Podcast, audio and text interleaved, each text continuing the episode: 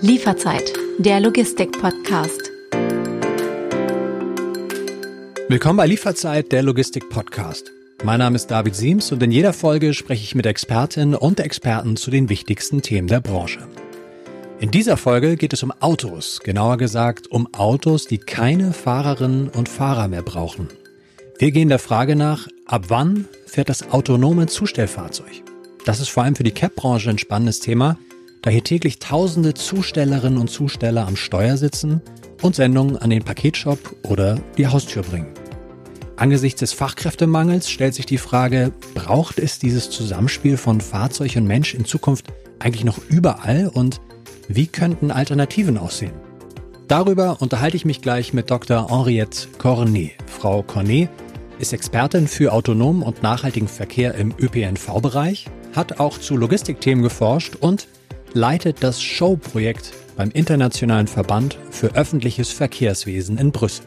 In diesem Sinne, bitte anschnallen, alle Ampeln auf grün und viel Spaß in dieser Folge. Frau Cornet, willkommen bei Lieferzeit der Logistik Podcast. Schön, dass Sie dabei sind. Danke, danke für die Einladung. Ich freue mich sehr. Sie müssen einmal erklären, Sie sind ja auch sehr Podcast erfahren. Wir sind schon in der vierten Staffel mit Lieferzeit. Äh, Sie haben auch einen eigenen Podcast. Mögen Sie kurz beschreiben, um was es da geht? Ja, gern, sehr gern. Also die Podcast heißt Automated Mobility, The People Behind the Wheel. Äh, es ist auf Englisch aufgenommen und es ist im Rahmen von einem europäisches Projekt. Die Name ist SHOW, S-H-O-W, mhm. einfach zu finden auf Internet. Und in diesem Podcast, ich will immer wissen, wer sind die, die Wissenschaftler, wer sind die Entwickler, die an diese äh, Technologie arbeiten. Wir fokussieren uns meistens auf äh, Personenverkehr, aber das Logistik-Use Case haben wir auch im Projekt. Daher, vielleicht kommt es noch auch in ein von unseren Podcast-Episoden. Mhm. Das Thema autonome Fahrzeuge ist natürlich auch Thema unserer heutigen Podcast-Folge. Und äh, ja, warum wollen wir das tun? Weil die Paketlogistikbranche, ja wie viele andere Berufsbranchen auch, einen Arbeitskräftemangel beklagt. Und einer der vielen Kräfte, die fehlen, sind Zustellerinnen und Zusteller. Und das heißt auch Fahrerinnen und Fahrer, die Pakete zum Paketshop oder zu uns an die Haustür bringen. Frau Conny, bevor wir über diese technischen Voraussetzungen sprechen, mal gleich auf den Punkt gefragt. Ab wann werden autonome Autos über deutsche oder europäische Straßen fahren? Sie fahren schon. es sind schon ein paar äh, autonomes Fahrzeuge unterwegs. Mehr im Rahmen von Pilotenprojekt. Mhm. Also äh, eigentlich. So kommerzielle Aktivität gibt's noch nicht richtig. Das liegt auch an der Regulierung an. Also das ist, äh, da gibt's noch äh, viel zu tun, dass man wirklich so kommerzielle Anwendungen ermöglichen kann. Aber ähm, es gibt sehr viel Projekte in Europa, in Deutschland auch. Deutschland ist vorne dabei autonomes Fahrzeug äh, auf der Straße zu bringen, in unterschiedliche Formen. Das kann ein Shuttle sein, also so 10 zu 12 Personen Fahrzeug äh, sein. Oder es gibt auch ein paar Projekte mit, äh, mit Busse. Oder natürlich ist die Automotivindustrie verfolgt das Thema auch, aber das ist ein bisschen anderes Thema. Das geht mehr um ADAS, so mehr Assistenzsystem. Das ist unterschiedlich von was uns interessiert in, mein, in einem Verein. Also ich bin in einem Verein für öffentlichen Verkehr. Und wir sind wirklich interessiert daran zu sehen, wie können wir den Personenverkehr in Städte verbessern und wie kann diese Technologie helfen, um das Verkehr besser zu machen. Mhm. Trotzdem nochmal nachgefragt, Sie leben und arbeiten ja in Brüssel. In welchem Jahr, geben Sie mal eine Einschätzung ab, wann fahren dort autonome Fahrzeuge, meinetwegen auch im öffentlichen Personennahverkehr? Sprechen wir noch von fünf Jahren, von zehn Jahren? Was ist Ihre Einschätzung? Ich würde sagen, in diesem Rahmen, also so zwischen fünf und zehn Jahren mhm. würde ich schon das erwarten. Aber das, das liegt sehr, sehr stark an der Politik, an der Wille. Es muss ein Wille von der Städte kommen. Ich sehe mehr und mehr, dass das Thema nicht wirklich ein Technologiethema ist, weil wenn wir schauen in äh, Vereinigte Staaten oder in China, es waren schon solche Fahrzeuge, autonome, automatisierte Fahrzeuge. Äh, sie sind schon da, die Technologie ist bereit, existiert. Die Frage ist mehr, wollen wir die haben innerhalb unserer ÖPNV haben. Wie wollen wir die haben? Und ist die, kann die Regulierung so weit kommen, dass man diese Diensten ermöglicht? Das heißt, wenn der will, sobald der will da wird, es kann sehr schnell gehen, sag mal so. Ich finde es interessant, dass Sie das ansprechen mit der Technik, weil ich bislang eigentlich auf diesem Stand war, solange wir in Deutschland so eine marode digitale Infrastruktur haben, also zu wenig Glasfaser, zu wenig Bandbreite, haben wir auch keine grundlegenden Voraussetzungen für autonome Fahrzeuge. Dann stimmt das gar nicht, oder? Mm, ich, ja, ich würde nicht, nicht unbedingt so sehen, dass man äh, eine perfekte Digitalinfrastruktur braucht. Ich weiß, dass äh, die deutsche Qualität in generell sehr gepusht wird und dass es ist, äh, dass man einen sehr großen Anspruch hat an, äh, an hohes Qualität von wegen die digital, die physische Infrastruktur, die Fahrzeuge und so weiter. Aber man kann schon sehr viel machen ohne Digitalinfrastruktur oder ohne erweiterte äh, Digitalinfrastruktur. Das hängt davon ab, was man mit dieser Digitalinfrastruktur machen will.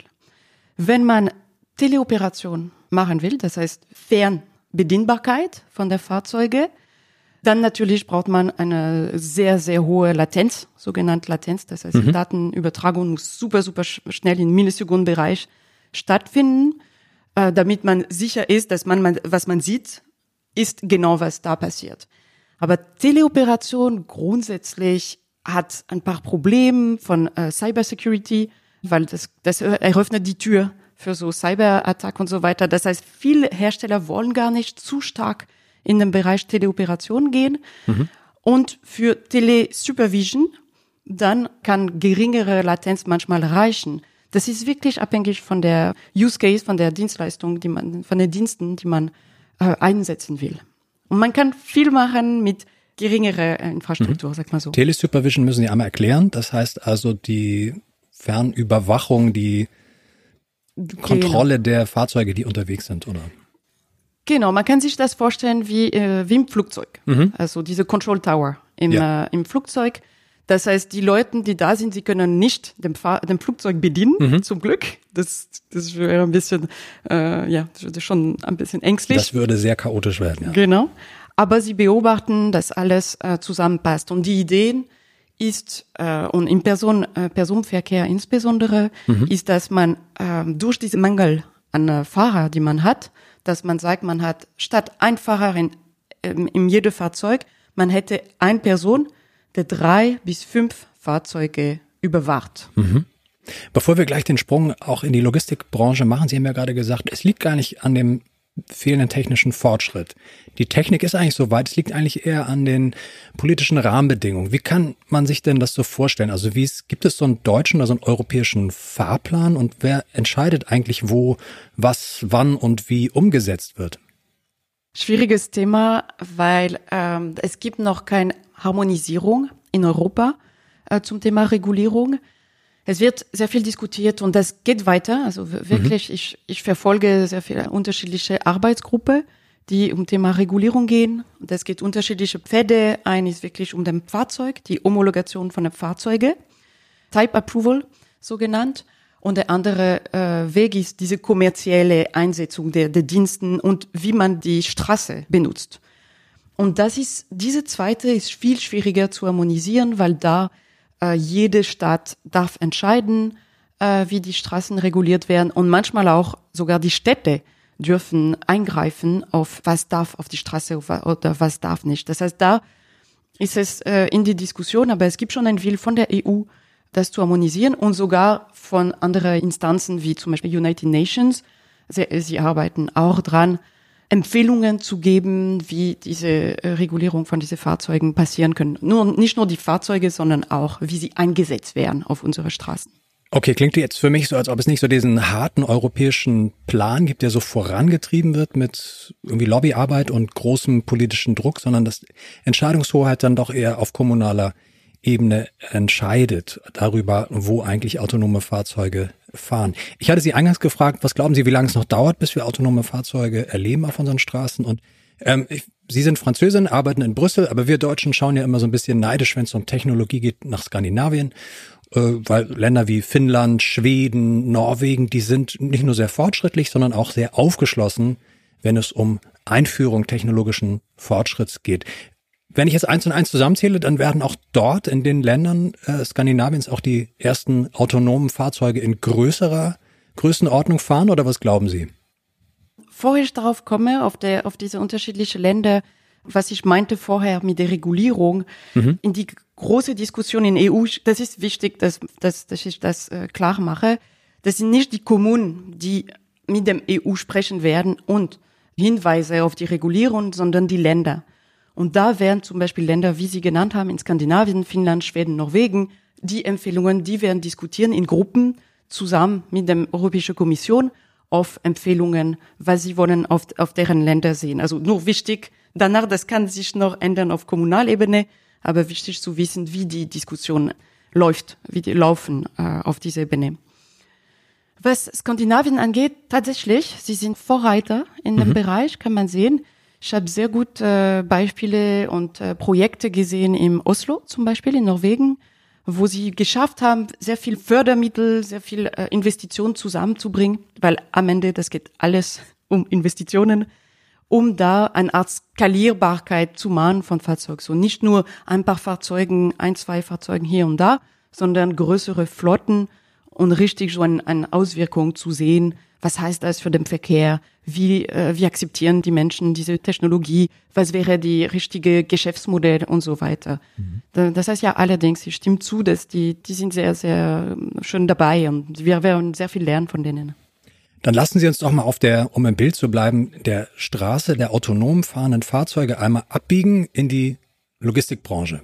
Wir können uns ja mal vorstellen, wir machen einen kleinen Zeitsprung, fünf bis zehn Jahre auf den Straßen sind autonom fahrende Fahrzeuge und autonom fahrende Zustellfahrzeuge unterwegs. Was wären denn so Vorteile für Hermes, wenn quasi ihre Pakete von autonom fahrenden Fahrzeugen transportiert werden? Ich werde Sie vielleicht enttäuschen, aber ich glaube, dass Dienstleister sollen sich eigentlich selber überlegen, weil mhm. das hängt wirklich stark davon vom Geschäftsmodell. Es gibt ein Vielfalt an Fahrzeugen zuerst, die benutzt werden kann, können für Lieferungen. Und es gibt eine Vielfalt, genau so starke Vielfalt äh, Diensten, die man sich überlegen kann, wie diese Fahrzeuge angesetzt äh, werden können, um die Lieferungen, die Gesamtprozesskette effizienter zu machen oder besser abdecken, diese Mangel am Fahrer und so weiter. Das, das hängt wirklich von Geschäftsmodell ab. Ist ja ein Punkt, auf den ich eingangs auch hinaus wollte mit dem Arbeitskräftemangel. Mir würde jetzt spontan noch so, ja, vielleicht Pünktlichkeit einfallen, dass vielleicht ein Zusteller, der extrem viel zu tun hat und der sehr im Stress ist, vielleicht dadurch eher auch entlastet werden würde. Ne? Ähm, genau. Wir genau. Hatten, das ist dazu, wenn ich noch was bitte. sagen darf zu dem Menschen. Ich glaube, ein guter, ein guter ähm, Weg, sich diese Geschäftsmodell zu überlegen, wäre zu schauen, wo der Menscheneinsatz nicht optimal ist. Und mit optimal wäre zum Beispiel zu schauen, wo die Arbeit zu anstrengend ist oder wo der Fahrer lang wartet, ohne eine Aktivität zu haben mhm. oder vielleicht auch außerhalb die, äh, die Kernzeit, äh, wo die Arbeit dann schwieriger ist, weil es zu früh ist oder zu lang in der Nacht. Das heißt, diese Stelle anzuschauen und zu sagen, vielleicht da kann man was optimieren und vielleicht da kann die Technologie äh, was helfen und die gesamte Kette besser zu machen. Jetzt kann man sich ja überlegen, in der Lieferkette, also die, äh, das Paket auf dem Weg zum Paketshop oder zu mir nach Hause, das wird ja quasi vom Zusteller, von der Zustellerin erstmal im Auto gebracht und dann muss das Paket ja aber auch noch irgendwo zu mir gebracht werden oder an den Ort, wo ich es gerne haben möchte. Also die Frage ist so, ähm, ist denn die Maschine zwangsläufig äh, besser als der Mensch dann in der Lieferkette? Und wie wäre das quasi zu bewerkstelligen, dass das Paket dann noch zu mir kommt? Das hängt sehr stark mit der vorherigen Frage, wie schaut das Gesamtprozesskette ab und wo setzen wir die Technologie? Und was ich meine ist, ich würde nicht unbedingt, und wenn ich eine Parallel mache mit Personenverkehr, ich würde nicht unbedingt eine eins zu eins Ersatz machen. Der Mensch ist, wird ersetzt von der Maschine. Ich würde mehr so eine Art Komplementarität mhm. äh, sehen von dieser, äh, von der Technologie. Und äh, es sind zum Beispiel Modelle, die eine Firma in USA äh, heißt äh, Nuro. Und was sie machen, ist, sie fahren auf der Fahrbahn mit dem anderen Fahrzeuge. Es gibt keinen Sitz für den Fahrer drin. Das ist wirklich nur wie eine ähm, Paketstelle, wie kann man, äh, wie man sich das vorstellen kann, wie eine Paketstation, mhm. wo mit viel Fächer, wo der der Kunde wird kommen und dann mit so QR-Code zum Beispiel dem Fahrer aufmachen wird. Das heißt, der Kunde geht bis dem Straße, mhm. äh, die paar Meter sozusagen bis dem Straße, um dem Paket abzuholen. Das heißt, sie testen diesem Geschäftsmodell in der USA, das wäre interessant äh, zu schauen. Und ein anderes Beispiel, das von äh, dem Projekt äh, Show, was ich erwähnt habe ganz am Anfang, äh, dieses europäisches Projekt. Ähm, es gibt auch den Logistik-Use Case und wir haben da eine äh, Workshop mit unterschiedlichen Leuten durchgeführt und was sie vorgeschlagen haben, ich fand das sehr interessant, sie haben gesagt, warum nicht ein Fahrzeug haben, so ein Lieferwagen, so diese Art von Paketstation, der wird einmal pro Tag auf dem Marktplatz stationiert mhm. und die Leute würden sich da treffen und die Pakete sammeln. Ich glaube, diese Vorschlag war sehr stark beeinflusst von dem Covid, wo alle, mhm. wir waren sehr, sehr frustriert, alle frustriert daheim zu bleiben. Aber das, was ich, was ich meinte früher ist, man soll vielleicht auch out of the box denken und nicht nur diese übliche Tür zu Tür, die vielleicht nicht mehr passen, wenn man denkt auf äh, effizientere äh, Lieferungen äh, denkt. Sie haben jetzt ja verschiedene sehr schöne anschauliche Beispiele schon gebracht. Also das mobile Zustellfahrzeug fahrerlos, das quasi autonom an die Straßenecke kommt. Ich komme an die Straßenecke. Da muss ich aber ja auch irgendwie zum Paket kommen. Naja, wir treffen uns ein bisschen in der Mitte. Und das andere, was Sie hier sagen, ist es eher ein, naja, ein Teamwork. Also ist dann, könnte der Zusteller, die Zustellerin der Zukunft auch so etwas wie ein Co-Pilot, eine Co-Pilotin sein im Zustellfahrzeug? Die Frage wäre dann natürlich, was macht der Zusteller während der Fahrt? Ja, von, von diesem, diese Art von Modell sehe ich nicht wirklich den Mehrwert, weil, wo, ja, wofür würde man äh, die Technologie brauchen? Also, dann ist es wahrscheinlich nicht mehr autonomes Fahren an sich. Das ist einfach eine Unterstützung, mhm. eine Art Assistenz. Eine Fahrassistenz. Eine Assistenz, ja, Fahrassistenz. Aber dann ist, ist für mich fast ein anderer Bereich, wo man mehr in, in Richtung genau Fahrassistenz geht und weniger um diesen Menschenansatz versucht zu optimieren geht. Das heißt für Endkunden, was wäre eigentlich für Endkunden so die attraktivere Variante, wenn man sagt, mh, hm, Zusteller, autonomes Fahrzeug braucht man eigentlich nicht? Also dann wäre das schon wahrscheinlich so dieses Szenario, ich gehe kurz aus dem Haus, gehe an die Kreuzung, schnapp mir aus so einem fahrenden Paketmobil mein, also einmal den QR-Code rangehalten und schnapp mir dann dort meine Sendung raus. Das wäre so die the most convenience solution, also so die eleganteste mhm. Variante. Ja, das wäre das Modell, das schon gibt, sag mal so, das schon untersucht wird weltweit. Mhm. Deswegen, wir können uns vielleicht das anschauen und das wäre sehr interessant in Deutschland äh, oder in Europa das Modell auch zu testen und schauen, wie die Menschen reagieren. Es wird sicher immer noch geben, dass manchen Kunden brauchen spezielle Dienste und das ist wichtig auch, das zu, zu behalten. Man muss nicht immer alles universell sofort zu machen und alle zwingen, dass sie das benutzen. Mhm. Aber die Vorteile äh, für den Endkunden, ich glaube, sie sind vielleicht nicht sofort sichtbar, weil einerseits welche Vorteile ich selber sehe, aber nicht als Endkunde, mehr als äh, Citizen, als Bürger, Bürgerinnen, mhm. wäre, äh, dass solche Fahrzeuge sollten leichter sein. Sie sollten elektrisch sein, das heißt weniger Luftverschmutzung in die Städte. Sie sollten so eingesetzt, dass es der Verkehr allgemein und wenn wir reden auch von einem größeren Bild von autonom, mehr autonome Fahrzeuge unterwegs, alles sollte fließender sein und weniger Stau und so weiter. Das heißt, das Gesamtverkehrssituation sollte besser werden, wenn die Technologie eingesetzt wird.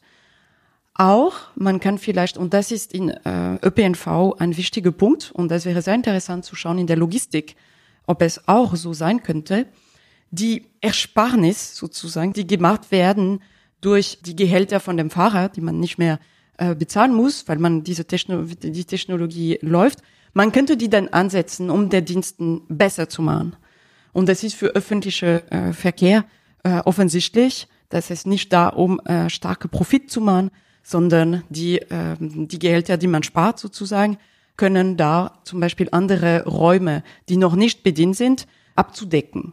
Und das könnte eine Art äh, Side-Effekt sein von der Endkunden, dass durch die Ersparnisse vorher waren, ein, er hat, die Person wohnt in einer Nachbarschaft, wo keine Lieferung gab und plötzlich es ist möglich, weil Kosten woanders reduziert wurden. Mhm.